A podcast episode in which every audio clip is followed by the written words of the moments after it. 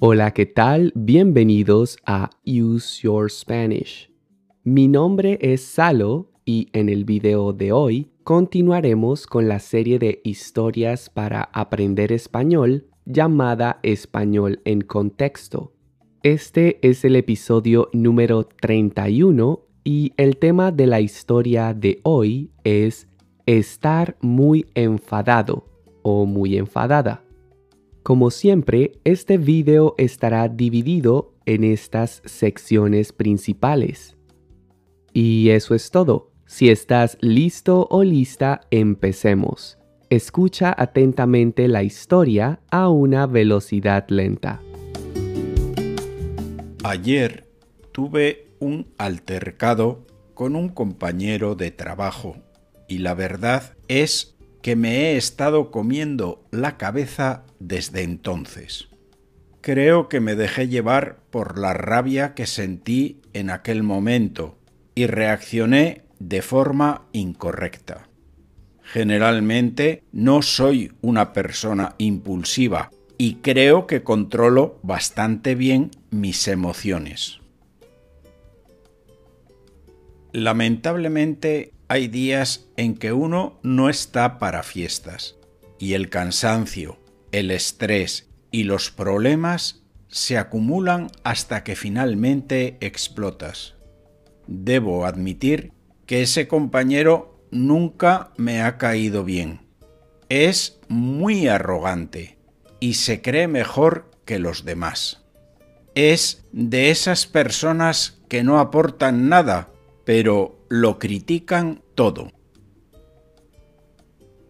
Por lo general paso de él. Ignoro sus comentarios y sus críticas, pero ayer la cosa pasó de castaño oscuro. Llegué a la oficina 15 minutos tarde, puesto que habían cortado la carretera a causa de un accidente y tuve que tomar una ruta más larga.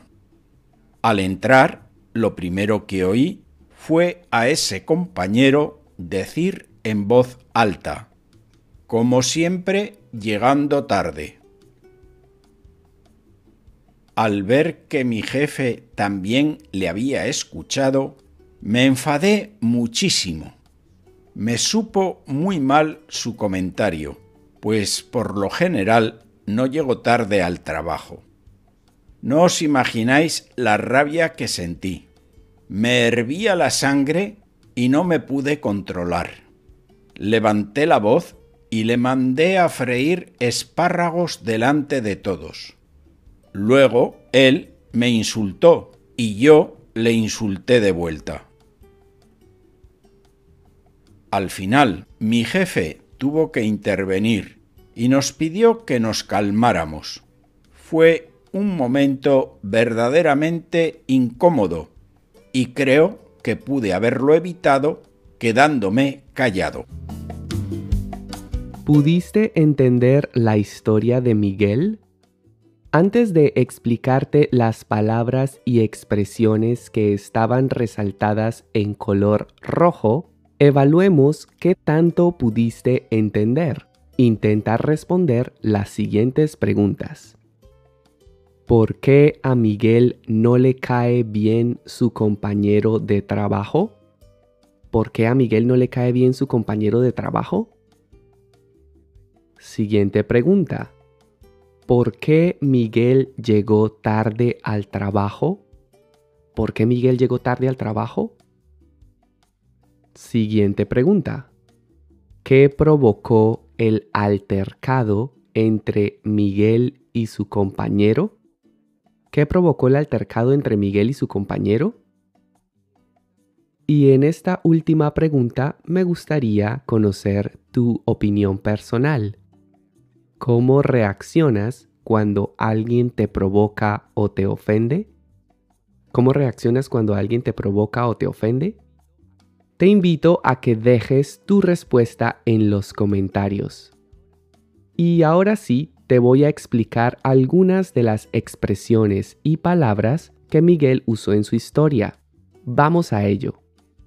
Miguel empezó su historia diciendo que tuvo un altercado con un compañero de trabajo.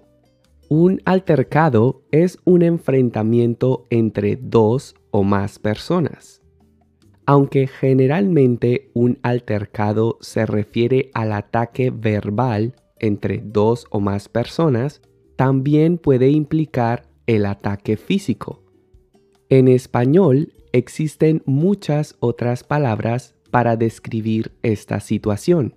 Algunas de las más comunes son pleito, pelea, discusión acalorada, disputa, contienda, lío y en España es muy común escuchar la palabra follón. Veamos algunos ejemplos con la palabra altercado, aunque también puedes usar cualquiera de estas palabras. María tuvo un altercado con su hermana. María tuvo un altercado con su hermana. También puedes decir, María tuvo un pleito con su hermana. O María tuvo un follón con su hermana. Otro ejemplo. Anoche tuve un altercado con mi vecino. Anoche tuve un altercado con mi vecino. Y otro ejemplo. Los manifestantes tuvieron un altercado con la policía. Los manifestantes tuvieron un altercado con la policía. ¿Vale? Continuamos. Miguel usó la expresión comerse la cabeza. Esta expresión se usa principalmente en España para indicar que pensamos obsesivamente en algo o que pensamos constantemente en algo. Esta expresión da la idea de que no podemos controlar nuestros pensamientos puesto que estamos preocupados o ansiosos. Veamos algunos ejemplos. Todo va a estar bien, deja de comerte la cabeza. Todo va a estar bien, deja de comerte la cabeza. Otro ejemplo.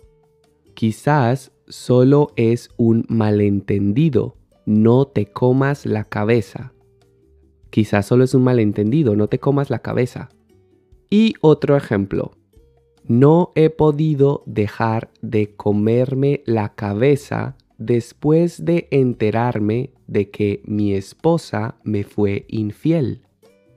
No he podido dejar de comerme la cabeza después de enterarme de que mi esposa me fue infiel. ¿Vale? Y seguimos. Una expresión muy común entre los hispanohablantes es dejarse llevar por. Generalmente usamos esta expresión para indicar que permitimos que una emoción nos controle y afecte nuestro comportamiento. Si nos dejamos llevar por algo, significa que damos total libertad a nuestra mente y a nuestro cuerpo para que actúen de acuerdo a lo que sentimos en ese momento. Veamos algunos ejemplos. Diego se deja llevar fácilmente por la ira. Diego se deja llevar fácilmente por la ira. Otro ejemplo. A veces nos dejamos llevar por el miedo. A veces nos dejamos llevar por el miedo. Y otro ejemplo. Me dejé llevar por la emoción del momento y se me olvidó que tenía otras cosas que hacer. Me dejé llevar por la emoción del momento y se me olvidó que tenía otras cosas que hacer. ¿Vale? Y continuamos. Miguel dijo que hay días en que uno no está para fiestas. Esta expresión se usa para indicar que no estamos de buen ánimo.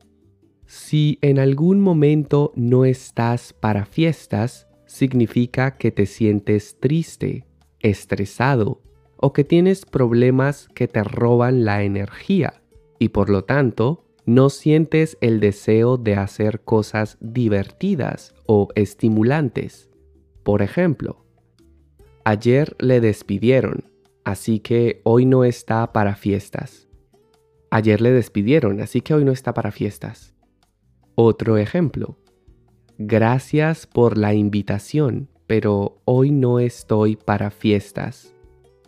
Gracias por la invitación, pero hoy no estoy para fiestas. Y otro ejemplo. Quería invitarte a cenar, pero veo que no estás para fiestas.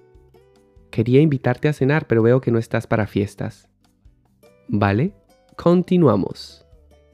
Decir que alguien nos cae bien o que alguien nos cae mal es una forma muy común de expresar que una persona nos agrada o no. Si una persona te cae bien, significa que esa persona te parece simpática y agradable. Por otro lado, si alguien te cae mal, significa que esa persona te parece molesta o fastidiosa. Por ejemplo, creo que le caí bien a mi nuevo jefe. Creo que le caí bien a mi nuevo jefe. Otro ejemplo. Me caen mal las personas groseras y arrogantes. Me caen mal las personas groseras y arrogantes. Y otro ejemplo. A Juan le cae mal Pedro, pero le cae bien Diego. A Juan le cae mal Pedro, pero le cae bien Diego. ¿Vale? Antes de continuar, quisiera pedirte un favor. Si te gusta mi contenido, déjamelo saber en los comentarios y regálame un me gusta. Así me ayudarás a que YouTube recomiende mis videos a más personas. Dale clic al botón de suscribir y activa la campanita de las notificaciones para que no te pierdas ninguno de los videos que comparto cada semana. Si deseas apoyarme para seguir creando este tipo de contenido, puedes hacer una donación a través de Coffee. Encontrarás el enlace en la descripción de este video. Recuerda que puedes seguirme en Facebook e Instagram y visitar mi página web www.useyourspanish.com. Y eso es todo. Continuemos con el resto del video. En España es muy común usar la expresión pasar de alguien o pasar de algo. Esta expresión se usa generalmente para indicar que ignoramos o evitamos algo o a alguien, ya sea porque no nos gusta, no nos interesa o porque nos resulta fastidioso o molesto. Veamos algunos ejemplos. Ella es muy conflictiva y pasa de sus padres. Ella es muy conflictiva y pasa de sus padres. Otro ejemplo. Yo paso de las discusiones sobre religión. Yo paso de las discusiones sobre religión. Y otro ejemplo. ¿Por qué últimamente pasas de mí? ¿Por qué últimamente pasas de mí? ¿Vale? Y continuamos. Otra expresión común en España es decir que algo pasa de castaño oscuro. Esta expresión se usa para indicar que una situación negativa o un problema está empeorando y que está excediendo el límite que puede ser tolerado. Por ejemplo, esta situación ya está pasando de castaño oscuro. Esta situación ya está pasando de castaño oscuro. Otro ejemplo. La falta de respeto de Diego hacia mí está pasando de castaño oscuro. La falta de respeto de Diego hacia mí está pasando de castaño oscuro. Y otro ejemplo. Creo que sus provocaciones ya pasaron de castaño oscuro. Creo que sus provocaciones ya pasaron de castaño oscuro.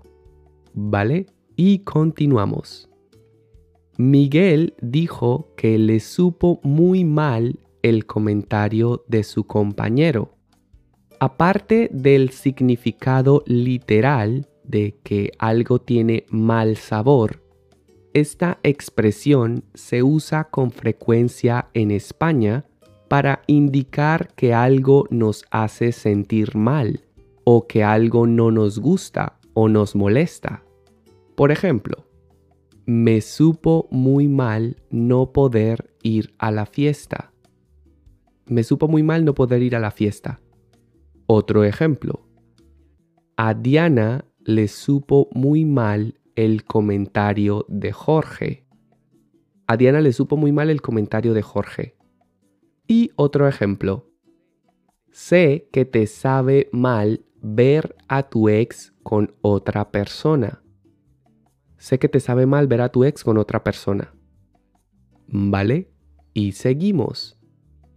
Miguel también dijo que le hirvió la sangre al oír el comentario de su compañero. Esta expresión se usa para indicar que algo nos produce mucha rabia, ira o enojo. Por ejemplo, cuando veo a alguien tirando basura a la calle, me hierve la sangre. Cuando veo a alguien tirando basura a la calle, me hierve la sangre. Otro ejemplo. A ella le hierve la sangre cada vez que le hablan de su ex. A ella le hierve la sangre cada vez que le hablan de su ex. Y otro ejemplo. ¿No te hierve la sangre al escuchar a esos políticos? ¿No te hierve la sangre al escuchar a esos políticos? ¿Vale? Finalmente, Miguel dijo que mandó a su compañero a freír espárragos. Esta expresión se usa principalmente en España para indicar que no soportamos más hablar con una persona y le pedimos de forma poco cortés e incluso maleducada que se vaya o que nos deje tranquilos. Veamos algunos ejemplos.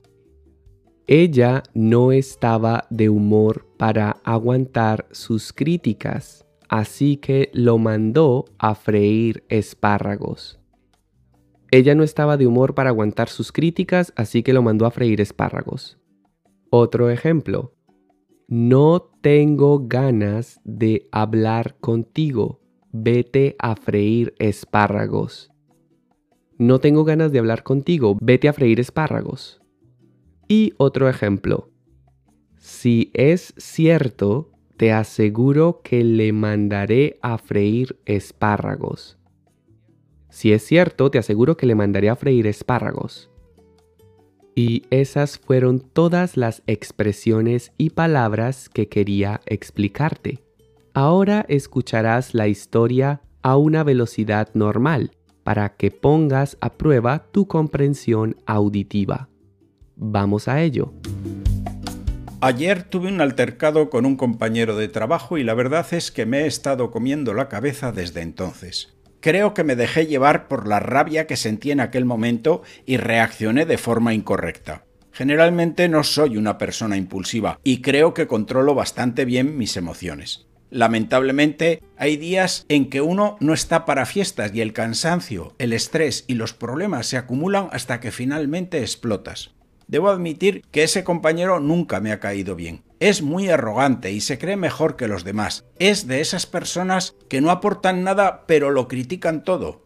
Por lo general, paso de él, ignoro sus comentarios y sus críticas, pero ayer la cosa pasó de castaño oscuro. Llegué a la oficina 15 minutos tarde puesto que habían cortado la carretera a causa de un accidente y tuve que tomar una ruta más larga.